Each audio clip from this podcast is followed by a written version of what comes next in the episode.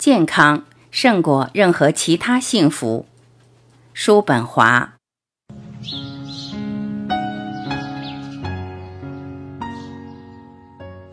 幸福意味着自我满足，因此，所有脱离本身的向外求索的过程，往往与幸福背道而驰。而在一切幸福中，人的健康又胜过其他幸福。身体是心灵的神殿。没有将觉察放回身体，方能给心灵一方空间。在一切幸福中，人的健康胜过任何其他幸福。一种平静欢愉的气质，快快乐乐地享受非常健全的体格，理智清明，生命活泼，洞彻事理，意欲温和，心地善良，这些都不是身份与财富所能促成或代替的。因为人最重要的在于他自己是什么。当我们独处的时候，也还是自己伴随自己。上面这些美好的性质，既没人能给你，也没有人能拿走。这些性质比我们所能占有任何其他事物重要，甚至比别人看我们如何来的重要。人们也许留意到一个事实：描写人们生活幸福、心境安宁的诗。我指的是那种质朴宜人的田园诗，所表达的常常是在单纯狭小的生活环境中的人，而这一点恰是田园诗意境中的本质核心。同时，它也是一种情感，即我们在欣赏所谓风俗画时所体验到的那种愉悦的本质。因此，生活方式的简单质朴乃至单一不变。倘若它并不使我们感到厌烦乏味，那么还是有益于幸福的。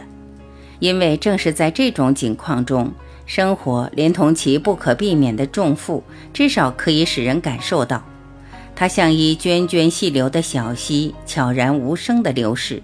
它是那样的平静，甚至没有一丝波纹或漩涡流。一个人是幸福的还是痛苦的，取决于他倾注全力的是什么事物。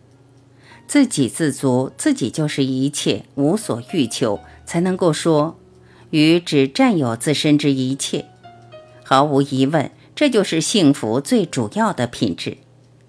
因此，我们无需过多的重复亚里士多德的名言：幸福意味着自我满足。事实上。在商福特那极为巧妙的话语中，也出现过同样的思想。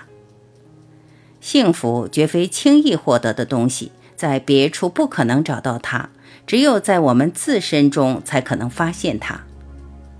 追名逐利、饮酒狂欢、生活奢侈，所有这些都是通往幸福之路的最大障碍。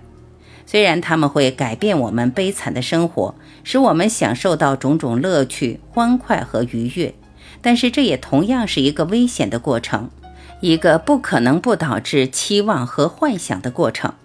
在这方面，不断变换的谎言同样是不可避免的附属物。